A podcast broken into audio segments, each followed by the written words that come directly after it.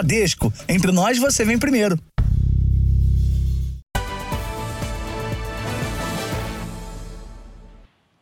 Olá, boa noite. Boa noite. O Ministério da Justiça recebeu mais de 1.400 queixas envolvendo os shows da cantora Taylor Swift no Brasil. Neste sábado, ela se apresenta aqui em São Paulo. O dia foi de muita confusão em volta do estádio. Filas gigantescas que davam voltas nos quarteirões ao redor do estádio.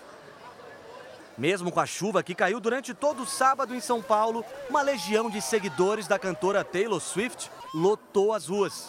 Para fugir da chuva, os fãs se espremiam até mesmo sentados na fila, que teve proteção de lonas. A grande maioria esperou por horas em pé. Difícil encontrar um espaço vazio nesse mar de gente. Quem chegou mais tarde teve que correr. Ah, a galera não sabe da informação, cada portão tem uma informação diferente. É transtorno transtorno total. A gente está perdido. Tá, tá, péssimo, porque eu achava, que, eu achava que ia ser relativamente organizada assim a fila, né? Ana Carolina exibia com orgulho que era a número 710 na fila. E nem mesmo a longa espera fez com que ela e as amigas desanimassem tudo valia a pena para ver a cantora favorita de perto. Vale o sufoco. A questão é, tem que armar barraco, que tem gente aqui querendo furar fila, anotando o número, ó, com canetão, vindo anotando o número errado para furar. O ânimo dos fãs contrastava com o humor dos moradores que vivem nas redondezas do estádio. Isso daqui tá uma muvuca, uma falta de respeito. A pessoa pagar dois mil reais para uma muvuca dessa. Isso daqui, uma desorganização Deus me livre, eu estou em estado de choque. O transtorno também foi grande para quem precisava passar de carro por esta região. Tá complicado, viu? Você atravessar isso aqui, viu? O trânsito tá terrível. Para voltar também tá ruim. Eu vou fazer o retorno aqui agora para poder ir para minha região, que é a Zona Norte, para poder sair dessa, dessa loucura. É só confusão. Só confusão. E não só quem tá de carro que enfrentou problemas. A SP Trans, empresa que gerencia o transporte público de ônibus na cidade, alterou 30 linhas por conta das interdições nas ruas ao redor do show. As reclamações não param por aí. Em apenas seis dias, o canal para denúncias criado pelo Ministério da Justiça recebeu mais de 1.400 reclamações envolvendo shows da cantora no Brasil, uma média de 230 por dia. A maioria queixas por falta de água nos locais das apresentações, insuficiência do atendimento médico e dificuldade para conseguir reembolso ou contato com a empresa que organiza a turnê da cantora no país. Entre os registros está a morte da estudante Ana Clara Benevides, vítima de hemorragia pulmonar no show do Rio de Janeiro na semana passada. A polícia investiga se o caso tem relação com o calor extremo e a falta de distribuição de água no local. Nós procuramos a empresa responsável pelo show, mas não tivemos resposta. Em meio à confusão, encontramos Giovana acampada numa barraca em frente ao estádio. Ela não conseguiu ingresso para hoje, mas quem sabe para o show de amanhã? Eu estou tentando conseguir uma cadeira superior com visão parcial e aí eu vou ver o que eu consigo fazer amanhã e caso eu não consiga, a gente tenta escutar aqui de fora, né? Veja agora outros destaques do dia. Impasse entre Israel e os terroristas do Hamas atrasa a liberação do segundo grupo de reféns. Entrega dos sequestrados só acontece depois do Exército ameaçar romper o cessar-fogo.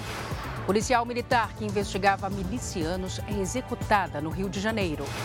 Congresso se articula para derrubar veto de Lula à desoneração da folha de pagamento. Se veto for mantido, setores prevêem demissões em massa e corte de vagas. Cigarros eletrônicos são vendidos ilegalmente em aplicativos de entrega de comidas.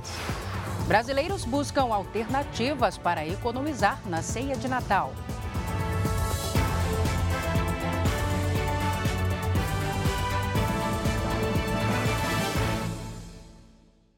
Oferecimento: Bradesco. Quem conhece o truque não cai em cilada.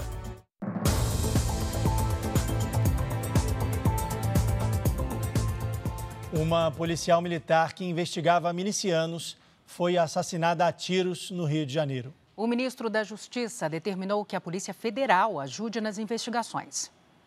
A cabo Vanessa Lobão tinha 31 anos, 10 dedicados à Polícia Militar. Ela foi morta depois de sofrer uma emboscada na porta de casa em Santa Cruz, na zona oeste do Rio. A polícia não tem dúvidas de que o ataque foi planejado. Os criminosos tinham o rosto coberto e usavam fuzis. Eles renderam a vítima no momento em que ela estacionava o carro. Vanessa não teve qualquer chance de se defender e morreu no local. Vanessa trabalhava em uma unidade da PM subordinada à corregedoria e investigava agentes envolvidos com milicianos e contraventores. Fontes da polícia afirmaram ao Jornal da Record que o principal suspeito de ser o mandante do crime é Rui Paulo Gonçalves Estevão, o Pipito. Ele é apontado como o braço direito de Luiz Antônio da Silva Braga, o Zinho, chefe de uma das maiores milícias do Rio de Janeiro. Nas redes sociais, o governador Cláudio Castro lamentou a morte e prometeu agilidade nas investigações. Há indícios que sejam milicianos do qual ela investigava. Nós não deixaremos com que policiais que fazem o seu trabalho, bravamente o seu trabalho, corram risco, fiquem à mercê dessa bandidagem. Pode ser miliciano, traficante, estamos combatendo e iremos atrás. O ministro da Justiça e Segurança Pública, Flávio Dino, também lamentou a morte da PM e solicitou apoio da Polícia Federal nas investigações do caso. A Divisão de Homicídios da Polícia Civil analisa as imagens de câmeras de vigilância da região. O Disque Denúncia oferece recompensa de 5 mil reais por informações que ajudem a identificar os autores do crime. A polícia da Bahia investiga a morte de um casal de chefes de cozinha no sul do estado. Eles tinham um restaurante em Porto Seguro. O espanhol David Peregrino Capo, de 53 anos, e a baiana Érica da Silva Santos, de 38, eram casados e tinham um restaurante turístico na cidade. Segundo a polícia, o casal foi morto a tiros e havia sinais de que Érica tentou fugir antes de ser atingida. O corpo dela foi encontrado no quintal da casa onde moravam, ao lado do restaurante. Já o corpo de David foi encontrado na cozinha. Os corpos foram encaminhados para o IML, um inquérito policial foi instaurado e os fatos já estão sendo apurados. O restaurante das vítimas fica às margens do rio Buraém, em Porto Seguro. O enterro do casal aconteceu hoje na cidade de Itagimirim, também no sul da Bahia, onde Érica nasceu. Eles deixam três filhos. Depois de mais de sete horas de atraso, mais 13 reféns israelenses e sete estrangeiros foram libertados pelo Hamas. O Egito e o Catar tiveram que interceder para evitar que o acordo fosse rompido pelo grupo terrorista.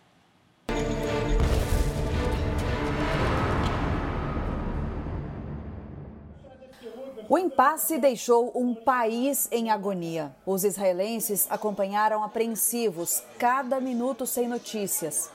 Na fronteira de Gaza com o Egito, carros e ambulâncias da Cruz Vermelha aguardaram por horas a autorização para entrar. Na Cisjordânia, parentes de presos palestinos que seriam trocados pelos reféns entraram em confronto com a polícia. O chefe do exército israelense disse que o país retomaria os ataques se o acordo não fosse cumprido. O cessar-fogo, que começou ontem, permitiu tirar das mãos dos sequestradores 24 pessoas. 13 de Israel, 10 da Tailândia e uma das Filipinas. Mulheres e crianças puderam reencontrar suas famílias. Eles passaram a noite neste hospital para fazer exames. Nesta imagem que rodou o mundo, Ohad corre pelo hospital para abraçar o pai. O menino de 9 anos estava sequestrado junto da mãe e da avó. Ele também recebeu o carinho dos amigos que esperavam pelo retorno. O atraso na liberação dos sequestrados trouxe mais incerteza para os israelenses. Neste sábado, a guerra completa 50 dias e uma manifestação reúne milhares de pessoas aqui em Tel Aviv exigindo a volta de todos os reféns para casa.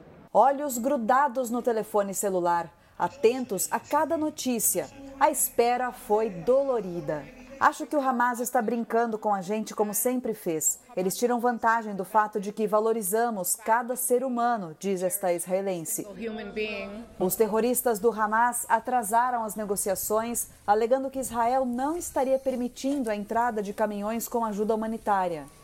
O governo israelense negou e disse que estava cumprindo o acordo.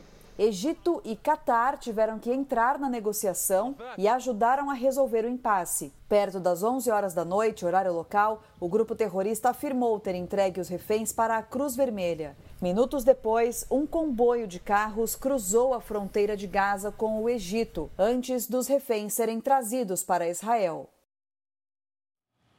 E daqui a pouco mais informações sobre a guerra em Israel. Já a Ucrânia diz ter sofrido o maior ataque com drones russos desde o início da guerra. O principal alvo foi a cidade de Kiev, capital do país. O exército ucraniano disse que derrubou 74 dos 75 drones, mas os estilhaços danificaram edifícios e provocaram incêndios. Cinco pessoas ficaram feridas, entre elas um menino de 11 anos. O uso de drones com bombas tem se intensificado nos últimos meses. A Rússia não comentou os ataques. Vamos mudar um pouco de assunto. O aumento do custo de vida em Portugal levou milhares de pessoas a procurarem abrigo nas ruas. Mais de 10 mil portugueses e estrangeiros vivem em barracas espalhadas pelas cidades e muitos são brasileiros. As barracas estão por toda parte em uma das principais avenidas de Lisboa. As tendas servem de moradia para quem ficou sem teto na capital, uma realidade cada vez mais comum em todo o território português. Segundo números oficiais, mais de 10.700 pessoas vivem hoje nas ruas do país, um aumento de 78% em relação a 2018.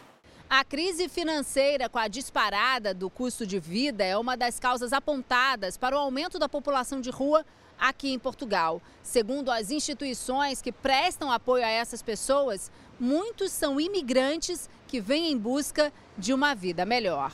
O brasileiro Marcos vive há 23 anos em Portugal, mas em janeiro ele perdeu o emprego e desde então dorme neste colchão.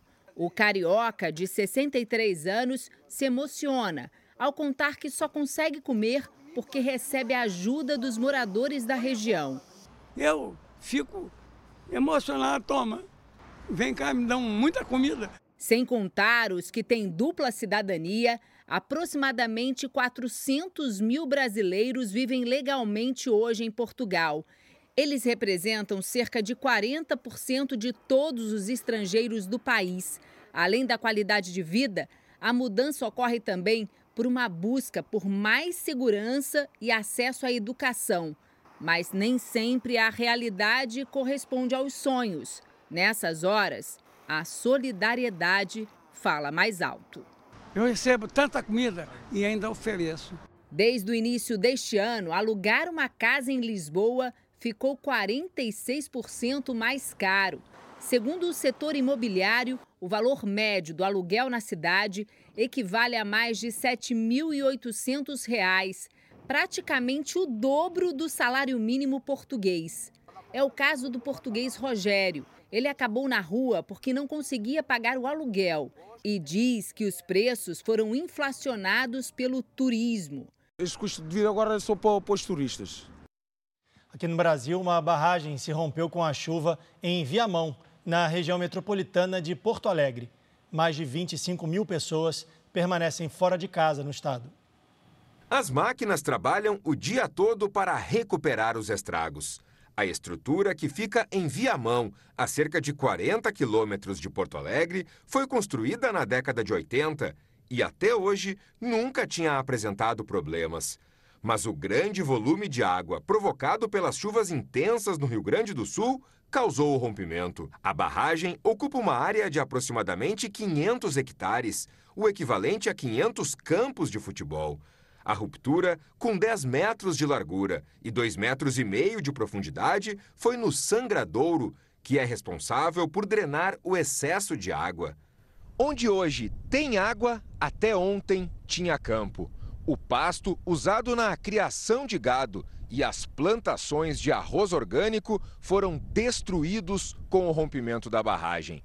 A estimativa é que 200 famílias que vivem na região tenham sido prejudicadas. Metade das plantações da região foi atingida. Segundo o INCRA responsável pela área, o rompimento não apresenta risco para a comunidade, que tem mais de 370 famílias. As obras de contenção já foram iniciadas e um trecho da estrada que dá acesso à barragem também está sendo reconstruído. As chuvas dos últimos dias provocaram estragos em 208 cidades gaúchas.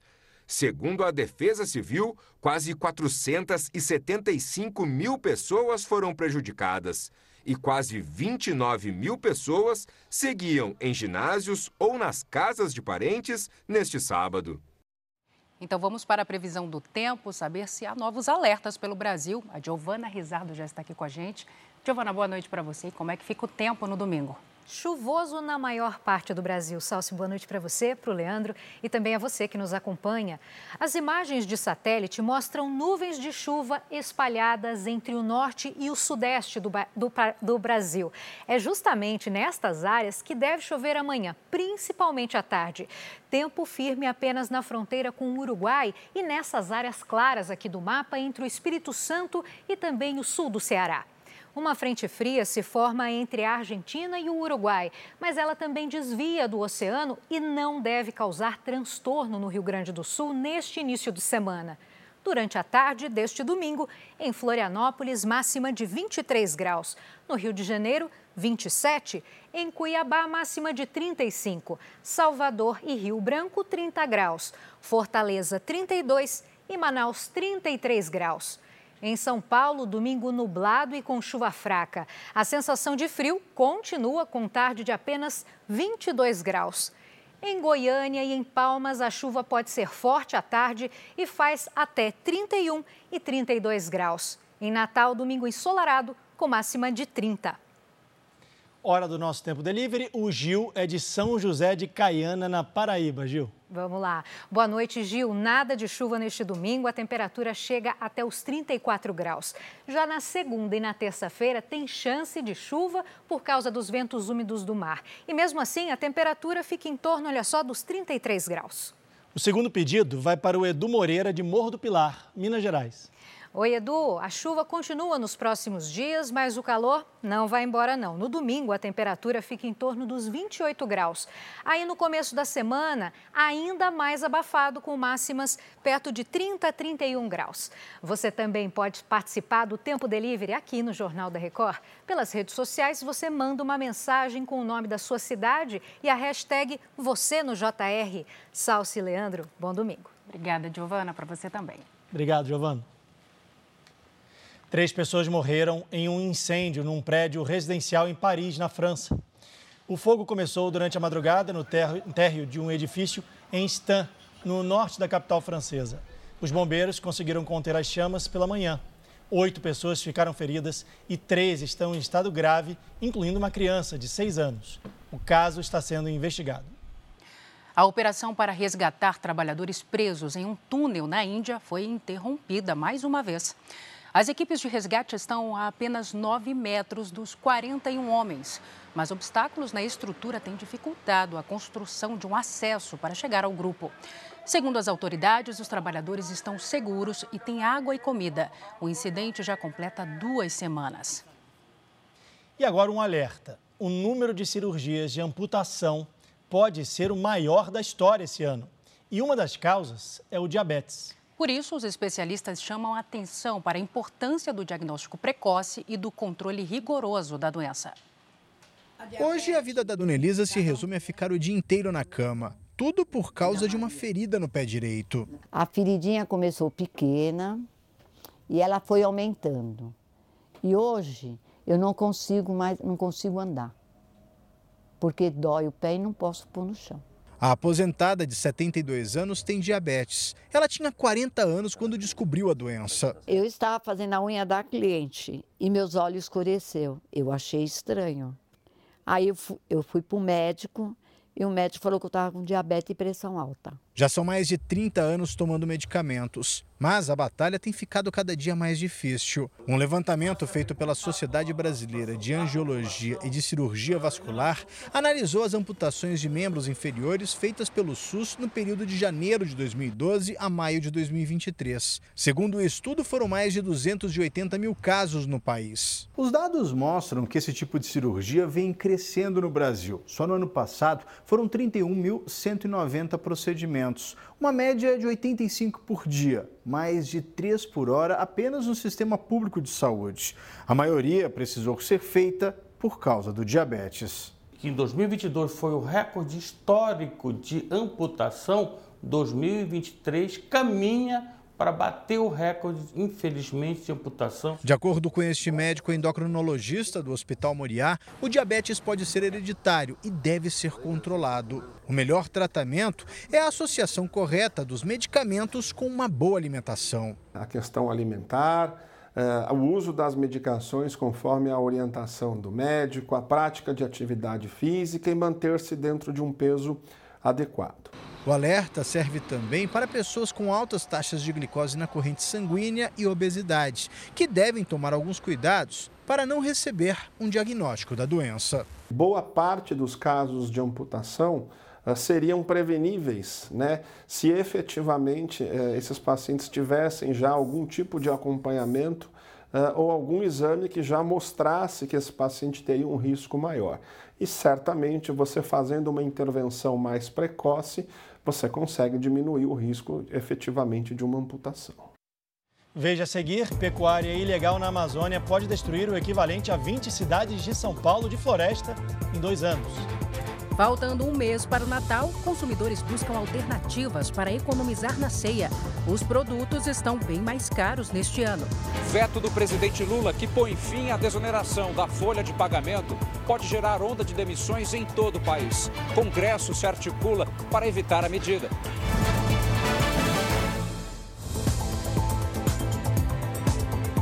Voltamos a falar da guerra em Israel, agora ao vivo com a correspondente Denise Dorice. Denise, boa noite para você. Hoje foi liberado o segundo grupo de reféns. Já sabe quem são essas pessoas? Oi, Leandro. Boa noite para você, para a Salsi e para todos. Bom, a maioria desses reféns libertados hoje são do kibbutz Beri, que foi um dos mais violentados, atacados no dia 7 de outubro pelos terroristas do Hamas. São 13 israelenses no total e quatro tailandeses. Nesse grupo há crianças de 3, 8 e 9 anos, além de adolescentes, jovens e mulheres. Todos eles foram levados para três hospitais aqui de Israel. Um aqui perto de Tel Aviv e outros dois na cidade de Beersheba, que fica no sul do país. Entre os primeiros identificados estão os irmãos adolescentes Alma e Noam. A mãe deles foi morta no ataque de 7 de outubro e o pai continua sequestrado na faixa de Gaza. Nesses dois dias, estrangeiros da Ásia foram libertados porque aqui há muitos tailandeses e filipinos, principalmente, que trabalham em lavouras de Israel que foram atacadas pelos terroristas. Em troca, Israel vai libertar 39 palestinos e amanhã a expectativa é para a libertação de mais um grupo de reféns. De Tel Aviv, Denise Dorice. Falta exatamente um mês para o Natal e os consumidores já começam a ficar de olho nos produtos da ceia. É bom se preparar porque diversos itens que não podem faltar estão bem mais caros esse ano. O consumidor vai ter que se preparar para comprar tudo o que deseja para as festas de fim de ano. Em São Paulo, o valor da cesta de Natal está mais de 7,5% mais caro do que no ano passado. O maior vilão é o bacalhau, que teve um aumento de quase 16%. Muito caro. tá, aumentou bastante. O preço do bacalhau varia muito dependendo da espécie e do corte. Quem quiser comer, por exemplo, o lombo de um bacalhau nobre pode pagar até 350 reais o quilo, mas quem quiser economizar pode levar lascas de bacalhau e inovar na receita. Ele pode levar um bacalhau uma classificação menor, ou desfiado ou em lasca. Vai servir do mesmo jeito para ele. Apesar do aumento, os donos das bancas do Mercado Municipal de São Paulo apostam na tradição natalina para garantir boas vendas este ano. O consumidor não deixa de levar um pedaço de bacalhau para dar uma alegrada na família, né? Todo bacalhau vendido no Brasil é importado. Uma dica é trocar por peixes nacionais.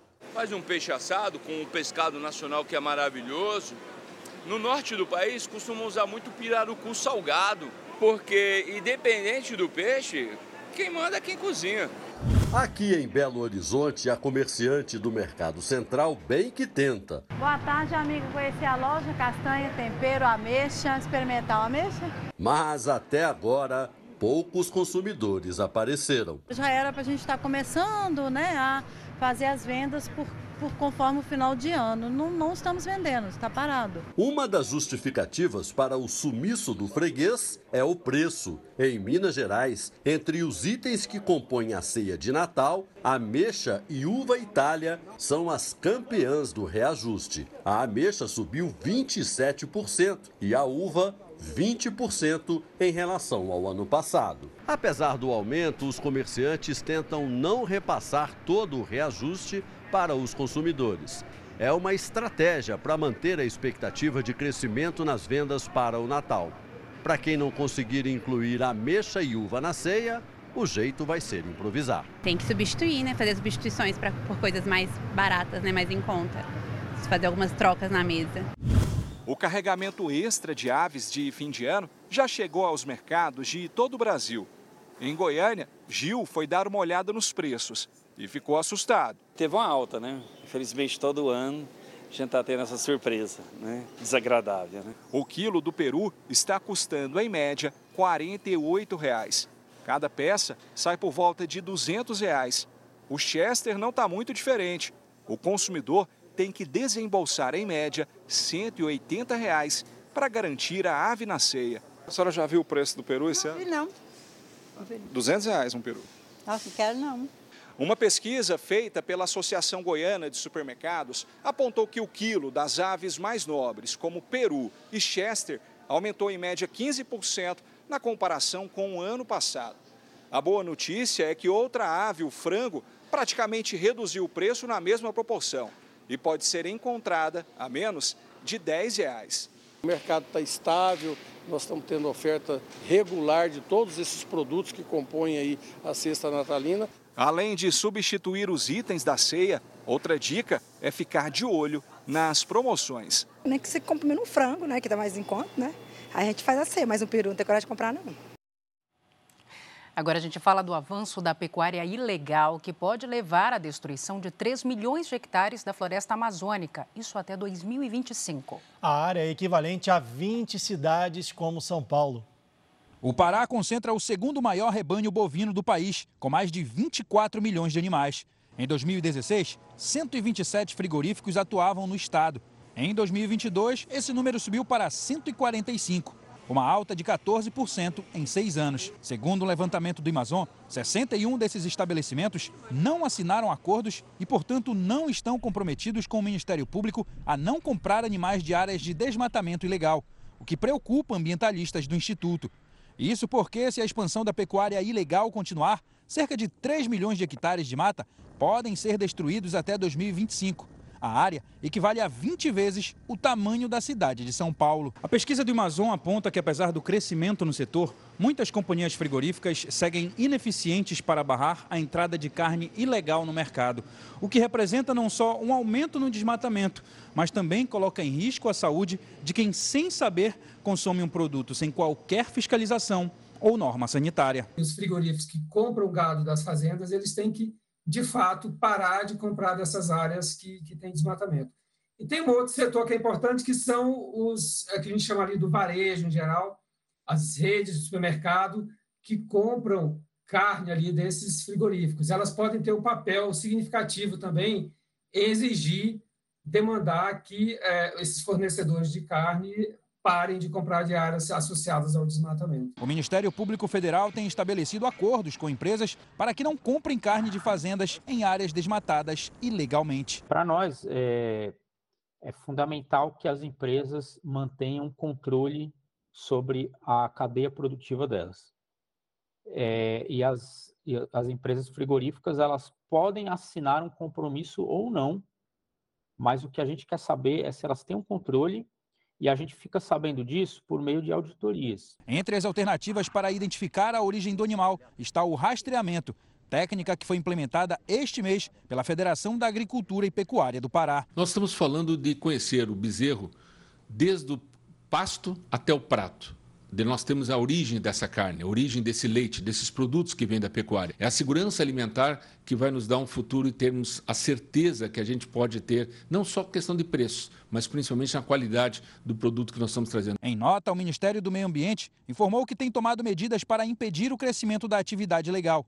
Segundo a pasta, entre janeiro e outubro deste ano, o número de áreas embargadas proibidas de fornecer gado para frigoríficos aumentou em 88%. Outra estratégia é a apreensão do gado ilegal. Neste caso, há uma verificação sobre as condições dos animais e, quando estão próprios para o consumo, são abatidos e doados para escolas e instituições de caridade. Veja a seguir: empresas de entrega driblam a fiscalização para vender cigarros eletrônicos proibidos no Brasil. Feira reúne em São Paulo aficionados por tênis.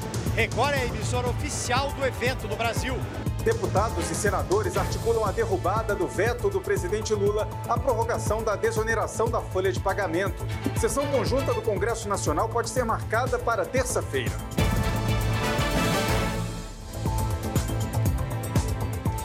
Empresas cadastradas em aplicativos de entrega driblam a fiscalização, escondem anúncios e vendem cigarros eletrônicos em vez de alimentos.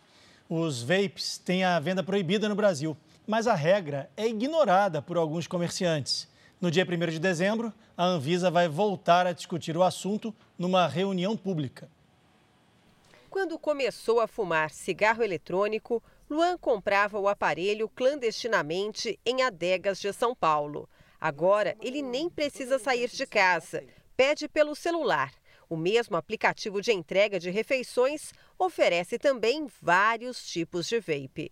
Quero esse e tal, manda para ele, já está sendo entregue. 10, 15 minutinhos já está na sua casa. Não pede identidade, não pede nada. Os anúncios se espalharam pelos aplicativos. A cobrança de taxa de entrega para envio imediato. Neste, o cigarro eletrônico é oferecido por 140 reais, como se fosse um copo de açaí. Quase todos têm essências adocicadas, que imitam o sabor de frutas. A propaganda, a venda e a produção de cigarros eletrônicos são proibidas no Brasil desde 2009. Pode causar, como cigarro convencional, uma dependência química e também nós já temos dados de doença cardíaca causada pelo uso do cigarro eletrônico, tumores de cavidade oral, risco de queimaduras pela inalação dessa fumaça, câncer de tireoide e leucemia. Facilitar a compra de um produto proibido no Brasil pode expor os consumidores a uma situação de risco. No mês que vem, a Anvisa fará uma consulta pública para reavaliar o uso dos cigarros eletrônicos no país. Uma pesquisa revela que nos últimos anos o consumo disparou. Já são mais de 2 milhões de usuários. Estudos revelam que a fumaça produzida pode conter, além de nicotina, metais pesados como chumbo, ferro e níquel, causadores de doenças respiratórias. Alguns profissionais da área da saúde, como esta farmacêutica, ex-diretora da Anvisa, acreditam que a regulamentação da venda do dispositivo pode trazer benefícios para o consumidor. No cigarro eletrônico, quando ele, é fabricado seguindo regras sanitárias, eu não tenho 7 mil substâncias que advêm da queima da matéria orgânica. Eu tenho um vapor que tem cerca de até 100 substâncias. Me parece que eu já tenho uma, uma redução relevante do risco que corre a pessoa que consome esse produto. De acordo com a empresa BAT Brasil, cerca de 80 países já reconhecem os cigarros eletrônicos como instrumentos de políticas de controle do tabaco na redução de danos, em comparação ao cigarro convencional eu sou um consumidor de cigarros eletrônicos, eu quero é que nós tenhamos acesso a produtos com qualidade, com segurança, saibamos o que há dentro desses produtos. Em nota, uma das plataformas de entrega disse que tem como política reforçar com os estabelecimentos a importância de acompanhar e cumprir as regras vigentes no país, mas que o cumprimento dessas regras é de responsabilidade de cada parceiro. Já o Ministério da Saúde e o Instituto Nacional do Câncer disseram que acompanham os debates sobre a liberação dos dispositivos eletrônicos no Congresso Nacional e que é possível observar aumento do consumo nos países onde a venda e os anúncios são permitidos. A decisão do governo federal de acabar com a desoneração da folha de pagamento pode causar a demissão imediata de cerca de um milhão de trabalhadores formais. A medida também dificulta a criação de novos empregos e impacta diretamente nas exportações da indústria. A União Geral dos Trabalhadores, que representa 12 milhões de profissionais brasileiros, foi pega de surpresa pelo veto do presidente Lula, determinando o fim da desoneração da folha de pagamento. Não há dúvida que o governo tem feito muita, muitas questões voltadas para os trabalhadores. Por esse motivo que nós imaginávamos que o presidente não vetaria, exatamente pelo compromisso com os trabalhadores, com os jovens, com as mulheres, com os negros, com a igualdade e oportunidade. Os impactos do fim da desoneração vão além do mercado interno, atingem em cheio as exportações. Um dos setores, em especial calçadista, é um daqueles setores que mais exportam no nosso país. E com certeza absoluta, a desoneração ou ajuda a ter, a ter uma concorrência internacional. A partir do momento que os seus custos são ampliados e aumentados, ele já começa a ter dificuldade em exportar. Então, são duas questões: deixamos de ter divisas e deixamos de ter emprego. Nesta semana, o presidente Lula vetou a prorrogação da desoneração da folha de pagamento, o que afeta diretamente 17 setores da economia, que juntos têm 9 milhões de trabalhadores com carteira assinada. Só na construção civil, são 2 milhões e 800 mil empregos formais. Foi uma irresponsabilidade esse veto aos 49 do segundo tempo, né, no final do ano, onde as empresas deveriam estar se programando como será o seu planejamento do ano seguinte, né? E tem essa dúvida agora, essa insegurança jurídica, se vão poder optar pela desoneração sobre a folha ou não. Desde 2012, essas empresas recolhem a contribuição previdenciária com percentuais que vão de 1 a 4,5% sobre o faturamento bruto da empresa. Sem a desoneração, o imposto é recolhido com percentual de 20% sobre a folha de pagamento. Para este jurista, a desoneração precisa ser mantida. Na época das vacas magras, quando cai a receita, o faturamento da empresa, se ela optou pela desoneração sobre a folha, ela vai recolher menos. Então ela vai ter menos impacto nessa situação de crise. Enquanto a sua folha é uma despesa fixa, na época das marcas magras vai ter, uma, vai ter uma despesa mantida, onde ela deveria diminuir. E muitas vezes isso pode gerar demissões de empregados, para diminuir esse custo.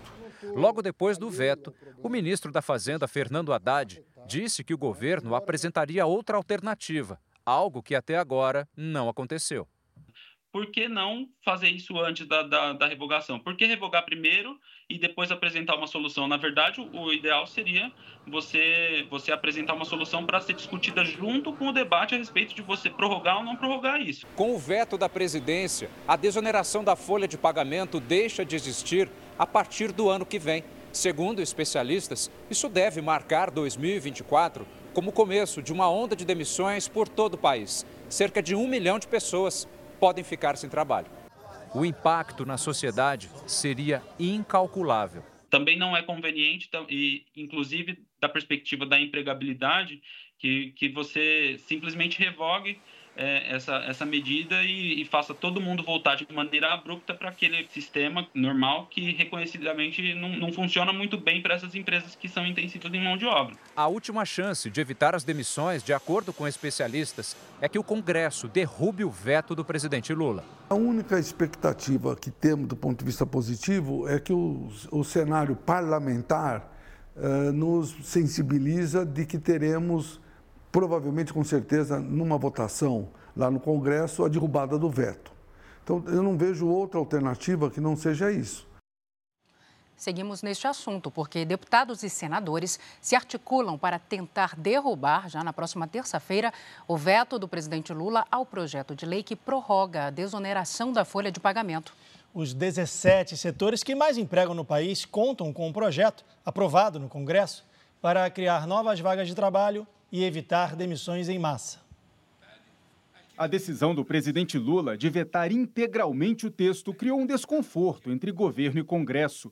O vice-presidente da Câmara e presidente do Republicanos, deputado Marcos Pereira, criticou o veto do presidente Lula. Ele não deveria, a meu ver, a minha opinião pessoal, ter vetado porque é uma prática que já vem sendo feita há muitos anos. O tamanho do prejuízo é que, se ele não for feito ainda com certa urgência, pode gerar um aumento de desemprego. Esse setor seguramente vai demitir e os números dos sindicatos tra trabalhistas, dos trabalhadores, mostram que houve aumento de emprego nesses segmentos. Portanto, esse seria o maior prejuízo. O presidente da Câmara, deputado Arthur Lira, disse a aliados que ficou surpreso com a decisão de Lula de vetar o projeto. Lira acreditava que haveria apenas um veto parcial aos benefícios previdenciários para prefeituras. Deputados e senadores ouvidos pelo Jornal da Record articulam para que o veto seja derrubado já na próxima sessão conjunta do Congresso Nacional, na terça-feira. Eu acho que faltou um pouco de diálogo. Nós compreendemos que o ministro da Fazenda, Fernando Haddad, tem se preocupado com a questão do déficit público, mas não é isso que vai resolver o problema, porque seguramente vai, se este veto for mantido, gerar um aumento de desemprego em 17 setores do setor produtivo, 17 segmentos do setor produtivo. Portanto, nós estamos empenhados, os republicanos, e dialogando com os demais partidos para que o mais rápido possível este veto seja pautado em sessão do Congresso Nacional e ele possa ser derrubado para trazer mais eh, tranquilidade para esses segmentos da economia e do setor produtivo. O presidente do Senado, Rodrigo Pacheco, garantiu que vai pautar a análise do veto. O impacto previdenciário e de custo dessa oneração na folha de pagamento, uma vez reduzido, gera empregabilidade, ao menos evita o desemprego. Então há uma razão de ser de bom mérito do programa de desoneração, que já foi adotado, já é adotado há algum tempo, de modo que o que se tem agora é uma prorrogação daquilo que já existe. Não é uma isenção nova, uma ideia nova de desoneração. O presidente Lula seguiu uma recomendação do ministro da Fazenda, Fernando Haddad, que argumenta que o governo abriria mão de uma receita sem compensação, o que seria inconstitucional. Mas a prorrogação já havia sido sancionada em 2021 pelo ex-presidente Jair Bolsonaro. E no mesmo ano, então ministro do Supremo Tribunal Federal, Ricardo Lewandowski, entendeu que a lei é sim constitucional. Este advogado concorda que o texto está alinhado com a Constituição. Como a desoneração envolve algo que acontece há 12 anos, de 2011 para cá, já são recursos orçamentários que não são computados no orçamento da União. A gente leva em consideração uma arrecadação ou abrir mão de uma arrecadação que já está posta no orçamento. Então, isso não vai afetar o orçamento, porque hoje ela já não existe de fato. Veja a seguir: brasileiro que agiu durante atentado na Irlanda vira herói e arrecada mais de um milhão de reais em vaquinha. Integrantes de torcida organizada do Cruzeiro vão usar tornozeleira e manter distância dos estádios por seis meses. Menino de comunidade carente aqui do Rio de Janeiro é selecionado para estudar em uma das escolas de balé mais prestigiadas do mundo.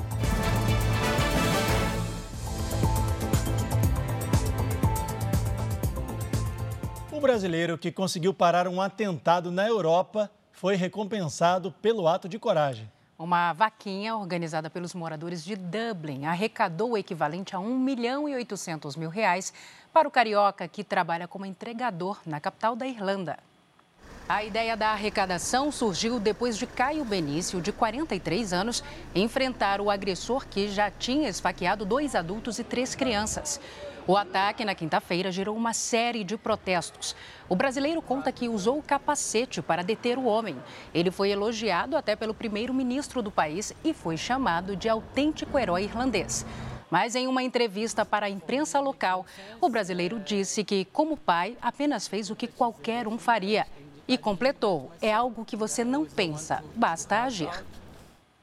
Em clima de muita tensão, os sócios do Corinthians elegeram hoje o próximo presidente do clube.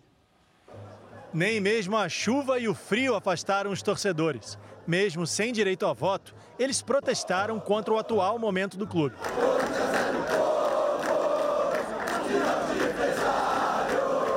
As eleições acontecem em um momento de tensão. Ontem, a sede do clube foi atacada com tiros e pichações. Dentro de campo, o time foi goleado em casa pelo Bahia por 5 a 1. Derrota que deixa o Corinthians mais perto da zona de rebaixamento.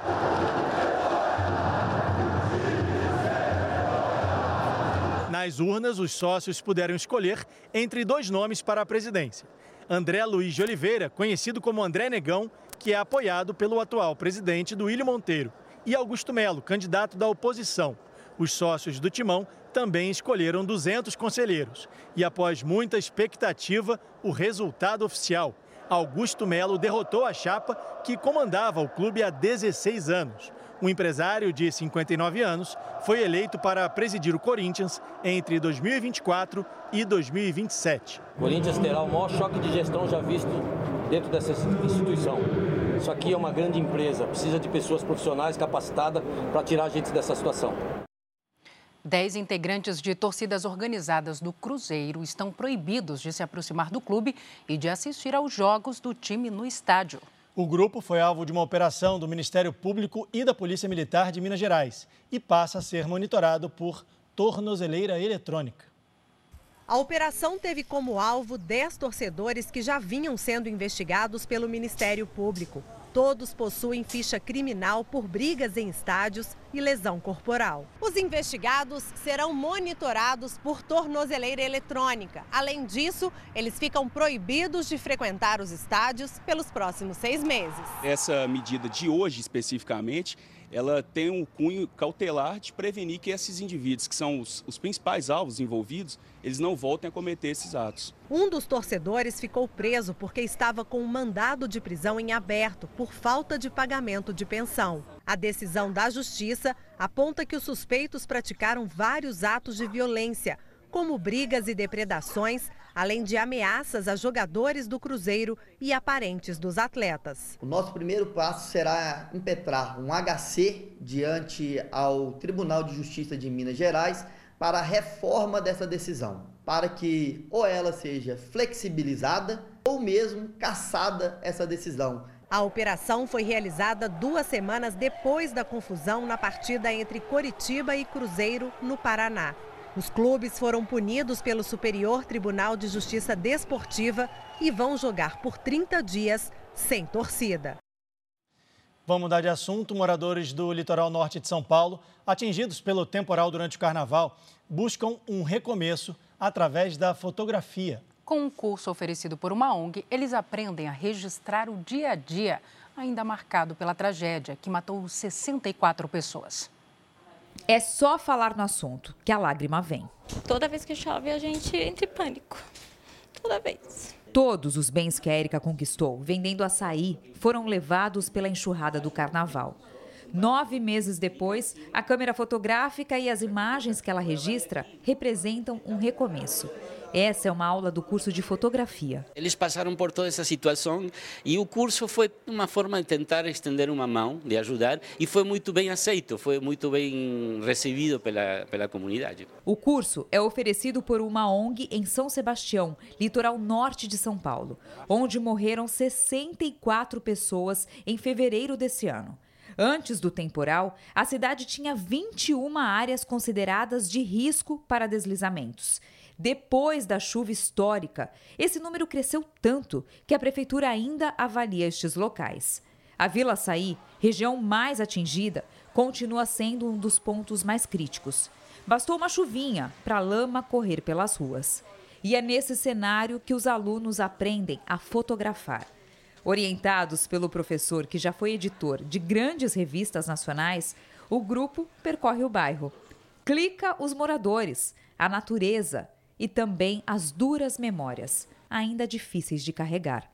Essas fotos foram feitas logo após a forte chuva que devastou o local. Todos os alunos do curso de fotografia têm outras profissões. O Lucas, por exemplo, é dono dessa confeitaria, que ficou praticamente toda destruída depois do temporal de fevereiro. Com muito trabalho, ele conseguiu reabrir o comércio. E agora quer divulgar as delícias que produz. Esse daqui é o carro-chefe da loja: bolo de chocolate com morango. E vai ficar bonito na foto. Luz certa, orientação, foco e um clique. Olha o resultado. Deu ou não deu vontade de experimentar? Primeiramente, né, o, o cliente ele vê com os olhos, né, para depois, né, vir consumir aqui, porque a foto ela ajuda bastante na, na divulgação, em aplicativos, que nós trabalhamos com aplicativos também. E é muito bom. As fotos ajudam a divulgar produtos e serviços em redes sociais para atrair clientes. A Paula e o marido são alunos do curso. Ela é maquiadora profissional e já decidiu. Vai investir em uma câmera fotográfica. Está nascendo uma fotógrafa profissional agora? Com certeza, com certeza, sem dúvidas. Vai comprar câmera? Sim, sim, sim. A gente quer investir numa câmera, num computador legal para a gente poder trabalhar realmente com isso e expandir o negócio mais. O que eu percebo basicamente é que são pessoas que estão dispostas a sobreviver, a superar a tragédia e ir em frente. Então, estão procurando mais uma ferramenta para vencer esse momento difícil. Neste fim de semana, São Paulo recebe a maior feira do mundo para os apaixonados por tênis. A Sneaker Com Brasil tem a Record como emissora oficial. É muito mais do que um calçado para pisar por aí. É estilo, conceito, cultura pop. Um jeito de expressar a personalidade. O estilo do sneaker, o modelo do tênis, reflete um pouco da pessoa, né? É bom você estar tá vestido desde a cabeça aos pés e onde você pisa vai deixar história também, né? E são mais do que tênis. Ganharam o nome de sneakers nos Estados Unidos, onde surgiram os primeiros modelos que viraram clássicos. Muitos desenvolvidos para grandes atletas, artistas referências. Quando você vai escolher um tênis, não é só por ser bonito ou a cor em si, é muito mais coisa envolvida, assim. O evento que chegou a São Paulo tem muita tradição, com 100 edições já realizadas em 30 cidades de 14 países. E essa é a primeira vez que acontece na América Latina.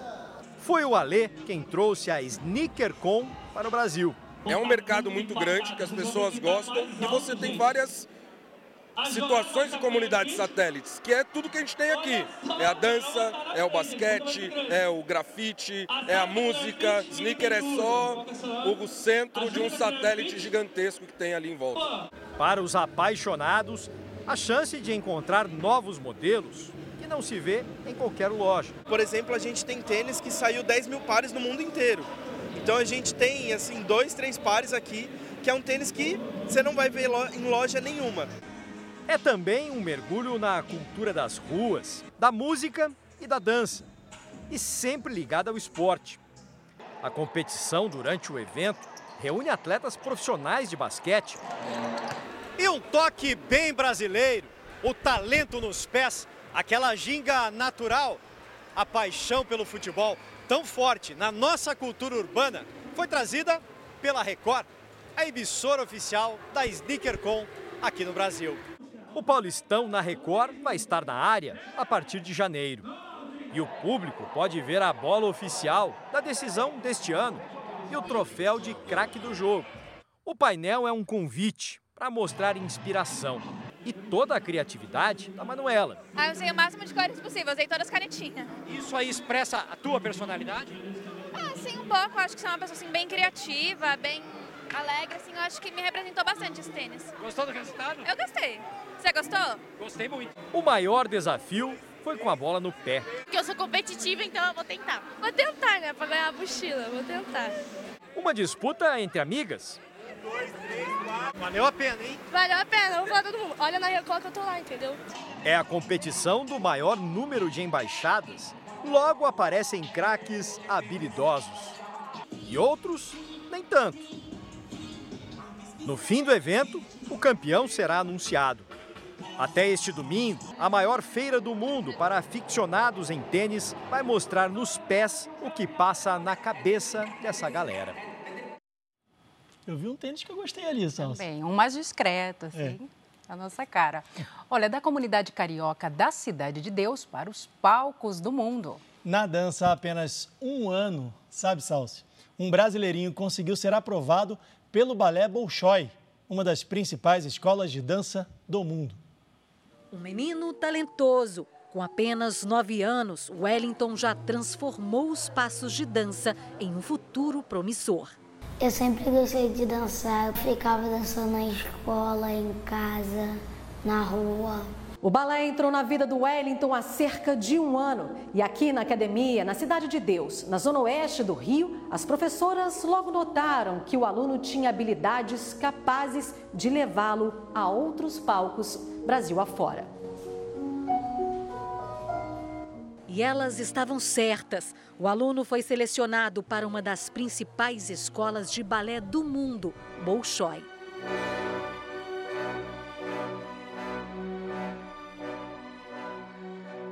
Wellington conquistou uma das 40 vagas entre 4 mil candidatos da América do Sul. Uma seleção severa, onde é preciso mostrar, além do talento, habilidades físicas e intelectuais. Mas até chegar à seleção nacional do Bolshoi, foi preciso contar com o apoio dos amigos. As professoras fizeram uma vaquinha online para tornar o sonho possível e levar o jovem aprendiz para a última etapa de aprovação no sul do país. Então, logo nós conseguimos perceber que ele era diferente, que ele era um talento, era um menino forte, ele é forte resiliente, ele aguenta fazer uma aula inteira. Então a gente conseguiu logo perceber que era mais um talento a brilhar. Ele deixa agora para trás as vielas da Cidade de Deus, marcadas pela pobreza e violência, para morar com a família em Joinville, Santa Catarina.